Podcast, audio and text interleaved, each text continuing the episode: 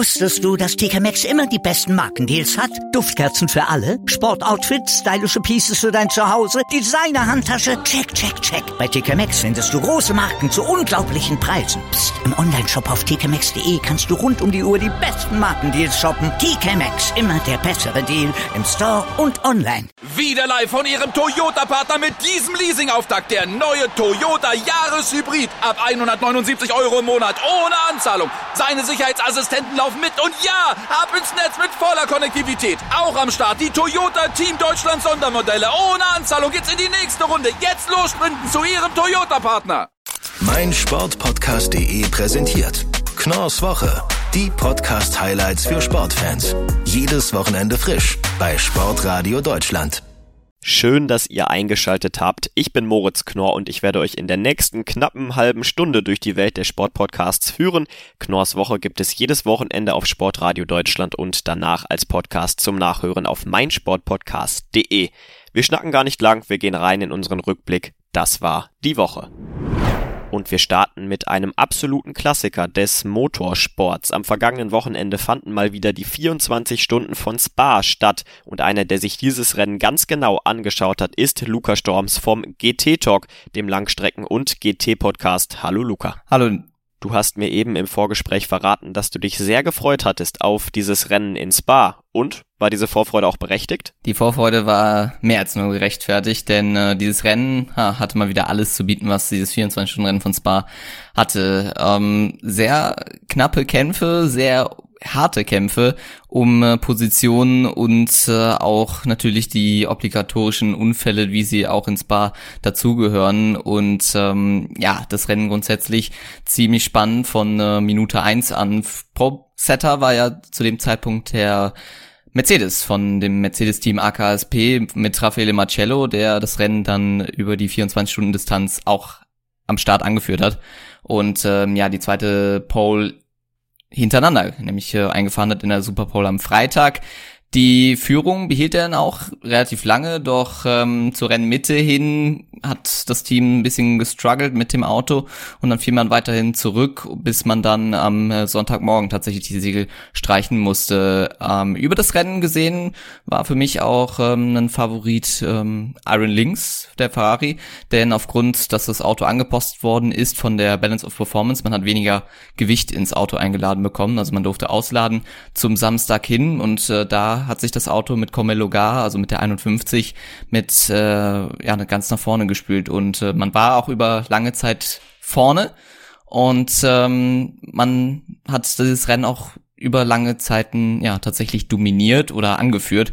Und äh, das Ganze auch zusammen mit äh, dem 32er Fahrzeug, was sich ja am Donnerstag ja schon ähm, ja einen großen Patzer erlaubt hat. Aufgrund äh, des Qualifyings musste man da von hinten starten, da man ähm, eben ja, nicht rechtzeitig rausgefahren ist oder keine Zeit setzen konnte aufgrund der roten Phasen, die im Qualifying dort äh, waren und so muss man eben von ganz hinten starten. Man kam aber sehr, sehr weit nach vorne. Aber dann gab es ja auch noch diesen riesigen Crash mit vier Fahrern zwischen Eau Rouge und Radillon. In den Tagen danach ja auch die hitzigen Diskussionen um die Sicherheit des Rennens. Wie siehst du das? Ist die Strecke ins Spa nicht sicher genug?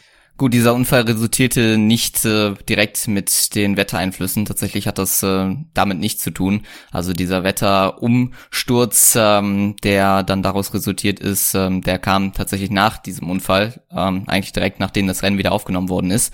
Ähm, ja, in diesem Unfall waren ja mit dabei ähm, Leute, die man auch so gut kennt. Jack Aitken, ja der aktuelle Formel-2-Fahrer, ähm, Franck Pereira, David Regon und äh, Kevin Estre, die in äh, Rouge Radion eben an diesem Unfall beteiligt waren und eben ähm, ja dieser sehr heftig war. Äh, Jack Aitken hat das Auto eben frühzeitig verloren, schon Anfahrt zur Radion selber, also Rouge ja dieser Linksknick und Radion dieser große Rechtsknick oder diese Rechtskurve berghoch. Und ähm, Auto sehr unruhig geworden und oben hin, zu oben hin äh, zu den, äh, ja, zum Ende hin quasi von Radion hat er das Auto verloren, ziemlich spät. Und ähm, dann in die Reifenstapel ein gecrashed und stand das Auto mitten auf der Straße. Sein Teamkollege war direkt hinter ihm und ist reingefahren. Ja, weil er nicht sehen konnte. Genauso war es auch bei David Rigon und Kevin Estre. Kevin Estre, der Porsche-Werksfahrer, hat es auch in einem Interview gesagt. Er meinte, er hatte nichts äh, sehen können und hat es genau, hätte es tatsächlich äh, bei einem Unfall, der jetzt ähm, später kommen würde, also in zukünftigen Rennen würde es genauso machen. Ich ähm, zu meiner Warte würde sagen, dass ähm, Spa zwar grundsätzlich sicher ist, aber man, ähm, ja, dieser Unfall hat so ein bisschen ähm, an den Unfall tatsächlich an dem tödlichen Unfall von äh, Antoine Hubert erinnert im Jahr 2019. Da war der Vorgang fast schon ein ähnlicher. Und ähm, da muss Spa reagieren. Einige Fahrer haben schon auch wieder gefordert, das äh, Kiesbett wieder rauszuholen an diesen Stellen. Ähm, was nicht unberechtigt ist, aber man muss natürlich auch sagen, ähm, ja, nicht nur die GT Fahrzeuge fahren dort auch, nämlich auch Ende des Monats die Formel 1 und die mögen ja den das Kiesbett dort überhaupt nicht. Gott sei Dank sind alle vier mit dem Schrecken davongekommen, haben sich nicht schwerwiegender verletzt, ihnen geht es den Umständen entsprechend gut. Es gibt natürlich noch viel, viel mehr, über das wir im Zuge dieses Rennens sprechen könnten. Das machen wir aber nicht hier. Ihr könnt alle weiteren Infos bekommen beim GT Talk auf meinsportpodcast.de. Da gibt's nämlich die große Analyse vom 24-Stunden-Rennen von Spa. Danke, Luca. Vielen Dank für die Einladung nicht mehr und nicht weniger als eine riesige Enttäuschung war das Abschneiden der deutschen Handballer bei Olympia. Das Aus im Viertelfinale gegen Ägypten. Bei mir ist jetzt Tim Detmar vom Anwurf Podcast. Hallo Tim. Hallo Moritz. Dieses Aus der deutschen Mannschaft, es hatte sich so ein bisschen angekündigt. Es war ein Aus mit Ansage. Sie haben über das gesamte Turnier nicht wirklich performt. Was hat dieser Mannschaft gefehlt? Ich denke, wir können mit der Konstanz in der Offensivleistung anfangen. Ähm, die war ja über das gesamte Turnier nicht vorhanden. Man hatte Phasen in Spielen gegen die Top-Teams wie Spanien oder Frankreich, wo man teilweise besser gespielt hat als eben beide Mannschaften, aber auch deutlich besser spielen musste, weil man im Vorhinein einfach deutlich schlechter war und sich wieder rankämpfen musste. Dementsprechend waren die beiden knappen Niederlagen zwar bitter, aber im Endeffekt auch verdient, weil beide Mannschaften, Frankreich und Spanien zum Beispiel, einfach konstant über 60 Minuten die besseren Mannschaften waren. Und das, ja, dazu in beiden Spielen, in der Schlussphase, da fehlte dann so ein bisschen, ja, die, der mentale Aspekt. Man hat immer wieder Bälle weggeworfen, was relativ unnötig war. Und ähm, ja, das war, das war schon mal so der Hauptpunkt, warum es nicht funktioniert hat. Vor allem im Rückraum, im Positionsangriff da ist schon noch einiges an Luft nach oben. Das wusste man vorher. Aber ja, dass es dann vor allem auch im Viertelfinale gegen Ägypten so frappierend sein würde, hätte, glaube ich, nicht jeder so gedacht. Und nach der WM zu Beginn des Jahres ist es jetzt ja schon die zweite Enttäuschung im Jahr 2021. Alfred Gieseleson, der deutsche Trainer, er wird sehr geschätzt. Er ist ein überragender Trainer, darüber müssen wir gar nicht diskutieren. Aber wie kannst du dir das erklären, dass es trotz dessen nicht so klappen will, seitdem er wieder Bundestrainer ist? Genau die Frage habe ich mich äh, in den letzten zwei Tagen auch gestellt und gefragt und ähm, ich kann es mir immer noch nicht erklären, weil die Mannschaft hat durchaus das Potenzial, an guten Tagen mit der richtigen Einstellungen und einfach mit dem richtigen Plan solche großen Gegner zu schlagen. So. Aber das kriegt man auch unter Gislason nicht zusammen. Man kriegt kein perfektes Spiel so, so gesehen zusammen. Gegen Norwegen war man sehr, sehr nah dran, hat deswegen auch deutlich mit fünf Toren gewonnen. Aber es reicht halt nicht, wenn du gefühlt in diesem Turnier zwei gute Spiele machst. Ähm, das ist dann einfach zu wenig. Und ja, ich frage mich auch, wenn es nicht mit Gislason funktionieren kann, äh, mit wem soll es dann funktionieren? Also bei Prokop hat man immer gesagt, ja gut, der ist vielleicht noch nicht so weit für so eine Nationalmannschaft. Ähm, dem würde es besser passen, im Verein zu trainieren, wenn, die, wenn er die Spieler jeden Tag bei sich hat, um etwas zu entwickeln. Ähm, unter Gislason müsste das eigentlich funktionieren. Ich habe da bisher tatsächlich auch noch keine Antwort drauf gefunden. Ähm, es ist schon ein ziemliches Phänomen. Im Januar konnte man noch sagen, ja, okay, der Innenblock war nicht mit Abstand das Beste, was Deutschland zu bieten hatte, weil Pekeler zum Beispiel auch gefehlt hat. Aber jetzt dieser Kader, da fehlt ein Fabian Wiede, der das Level nochmal anheben würde im Rückraum. Ein Patrick Winczek hat wieder gefehlt, ja. Aber ansonsten war das schon mit das Beste, was man so bekommt an Spielermaterial. Ähm, deswegen, ich kann es mir auch wirklich nicht erklären. Und eine deutlich tiefgehendere Analyse zum Aus der deutschen Handballer bei Olympia bekommt ihr bei Anwurf, dem Handball-Podcast mit dir, Tim, und mit Sebastian Mühlenhof auf meinsportpodcast.de. Danke, dass du hier warst. Danke, dass ich dabei sein durfte. Und wir gehen dann jetzt einmal ganz kurz in die Pause. Bis gleich. Wusstest du, dass TK Maxx immer die besten Markendeals hat? Duftkerzen für alle, Sportoutfits, stylische Pieces für dein Zuhause, Designer-Handtasche, check, check, check. Bei TK Maxx findest du große Marken zu unglaublichen Preisen. Psst. im Onlineshop auf tkmaxx.de kannst du rund um die Uhr die besten Markendeals shoppen. TK Maxx, immer der bessere Deal im Store und online.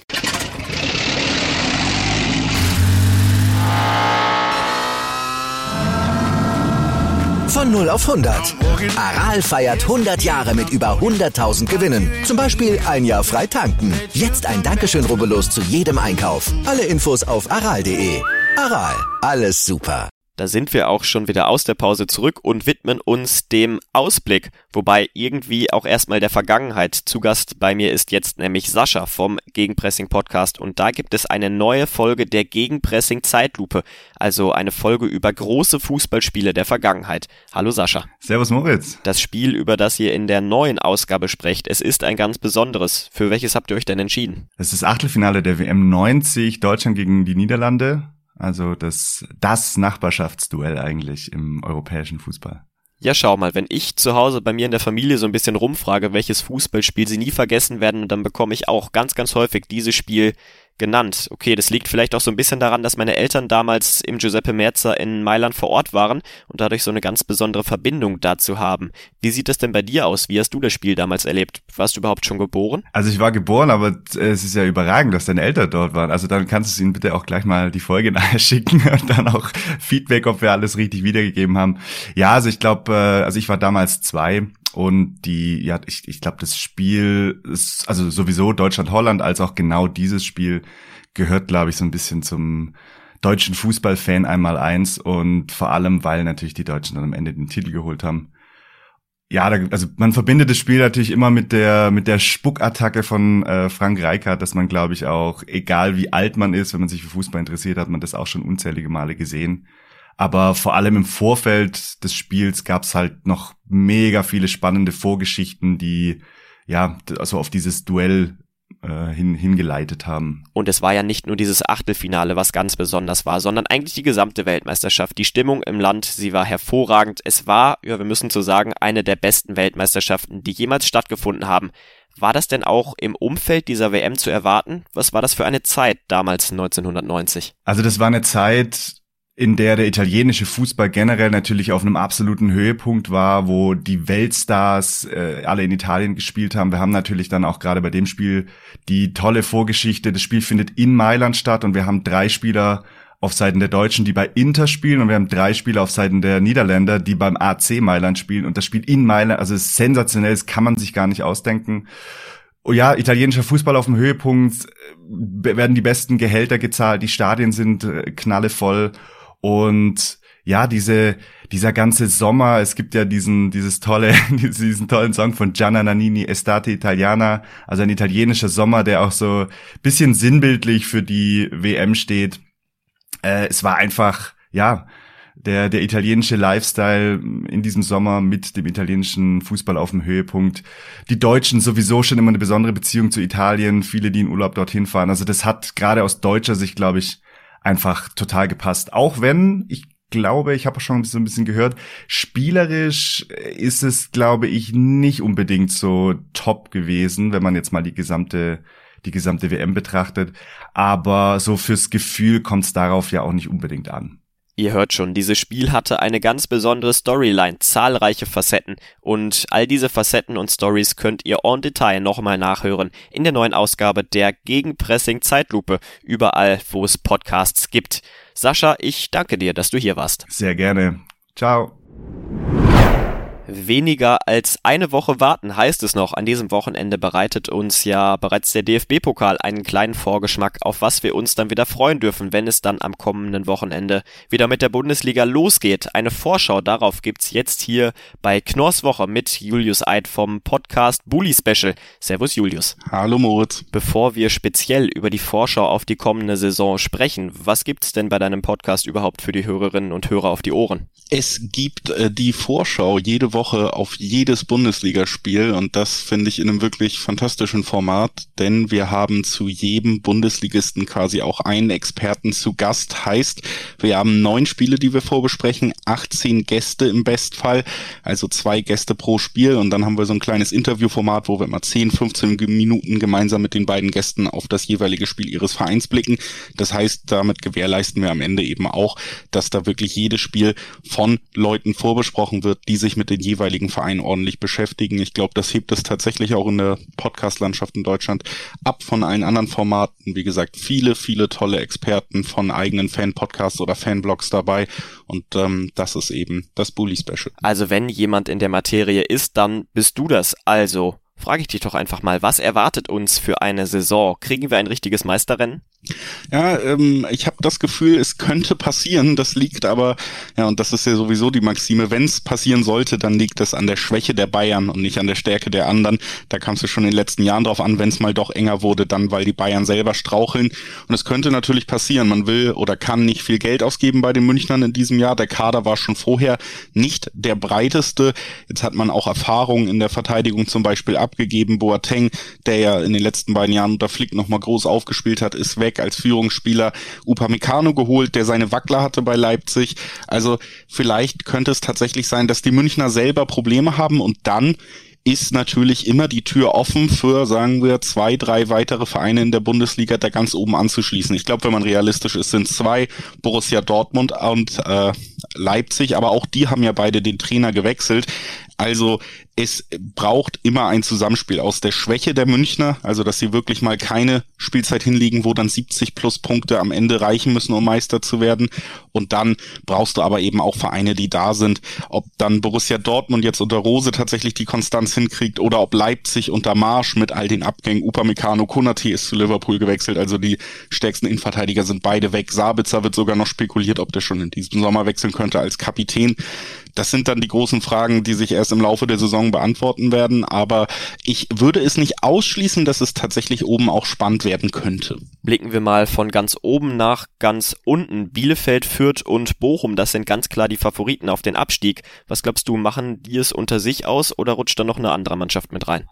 Ja, es gibt schon diese klaren Kandidaten. Ähm, letztes Jahr Bielefeld hat natürlich auch am Ende massiv davon profitiert, dass zwei vermeintlich große Namen mit äh, Schalke und Werder seit ja über auch nicht über die letzte Saison hinaus ähm, schon in so einem Abwärtsstrudel steckten und dann wirklich auch historisch schwache äh, ja, Saisons gespielt haben. Es wird schon darauf hinauslaufen, dass alle Aufsteiger auf jeden Fall kämpfen müssen, um die Klasse zu halten. Bielefeld ganz groß, auch der Kandidat, der da natürlich drin steckt.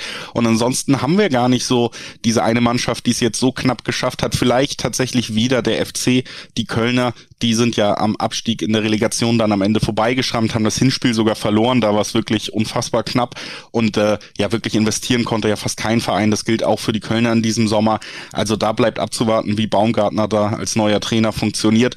Generell, man merkt das ja schon, egal ob wir über oben oder unten in der Tabelle sprechen, ist es eine wahnsinnig spannende Saison. Gerade jetzt die erste Hälfte wird super spannend zu beobachten sein, weil wir ja so unfassbar viele Trainerwechsel haben. Äh, die Top 8 Vereine, sieben davon haben den Trainer gewechselt. Dann haben wir bei Köln vermeintlichen Abstiegskandidat, die jetzt auf einen Trainer setzen, der ja durchaus in Deutschland einen ganz guten Ruf hat durch seine Arbeit in Paderborn. Also da wird wirklich gerade diese Anfangsphase der Saison, es wird so spannend zu sehen sein, wie diese ganzen neuen Trainer, was sie da schaffen, was für Mannschaften wir am Ende dann eben ja in dieser Bundesliga-Saison beobachten dürfen. Und den Start in diese erste Hälfte gibt es dann am Donnerstag mit der Vorschau auf den ersten Spieltag beim Bully Special auf meinsportpodcast.de. Danke, Julius. Ja, sehr gerne. Schaltet gerne ein. Ist ganz gut. Unser Podcast-Tipp der Woche, wie immer zum Ende jeder Folge und in dieser Woche ist das der Lultras Podcast. Alles rund ums Thema Laufen und zum Thema Triathlon. Bei mir sind Hanna und Carsten, die den Podcast zusammen machen. Hallo ihr beiden. Hi. Hallo. Erst einmal Glückwunsch an dich, Hanna. Du hast nämlich erfolgreich am Berliner Triathlon teilgenommen und darum geht's auch in eurer neuen Folge, die dann am Dienstag erscheint. Wie war's denn so? Ja, erstmal danke. Ja, es war sehr schön. Nach zwei Jahren äh, Wettkampfabstinenz äh, habe ich das erste Mal wieder seit Corona an einem Triathlon teilgenommen und es hat sehr viel Spaß gemacht. Du hast ja schon den ein oder anderen Triathlon hinter dir. Carsten, wie sieht das denn bei dir aus? Ja, also wir sind beide ja extrem im Triathlon. Also ich mache das ja sogar schon länger wie Hanna. Ich mache das jetzt schon über zehn Jahre regelmäßig. Woher kommt denn diese ganz besondere Leidenschaft bei euch? Wenn ich mal überlege, ja, Laufen und Fahrradfahren, das wäre vielleicht noch in Ordnung, aber dann beim Schwimmen, ja, damit könnte man mich ja jagen.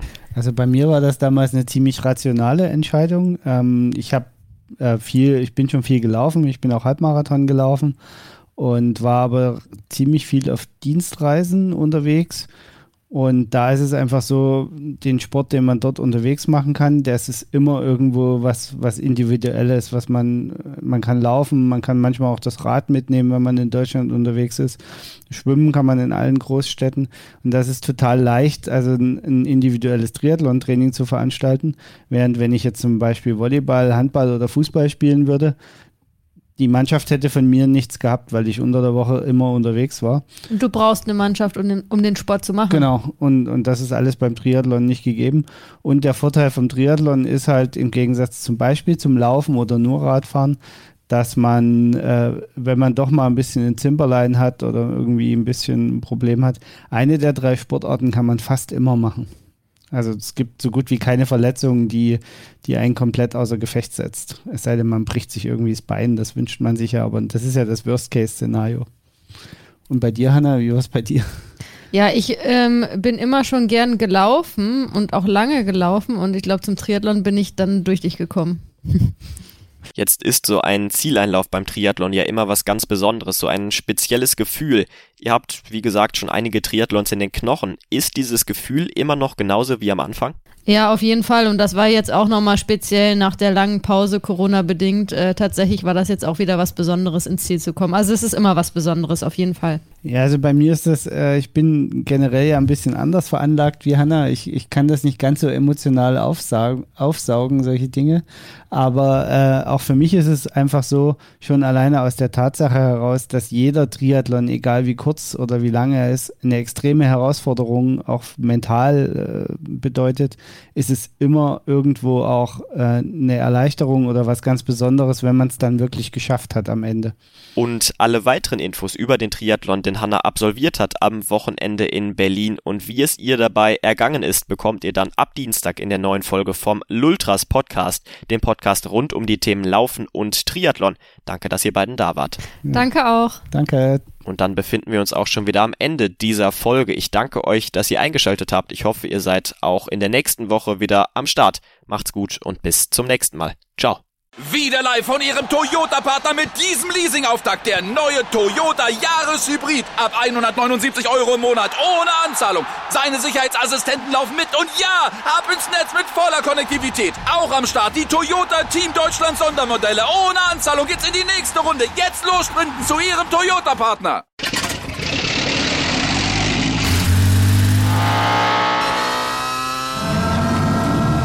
Von 0 auf 100. Aral feiert 100 Jahre mit über 100.000 Gewinnen. Zum Beispiel ein Jahr frei tanken. Jetzt ein Dankeschön, rubbellos zu jedem Einkauf. Alle Infos auf aral.de. Aral, alles super. Mein Sportpodcast.de präsentiert Knorrs Woche. Die Podcast-Highlights für Sportfans. Jedes Wochenende frisch bei Sportradio Deutschland.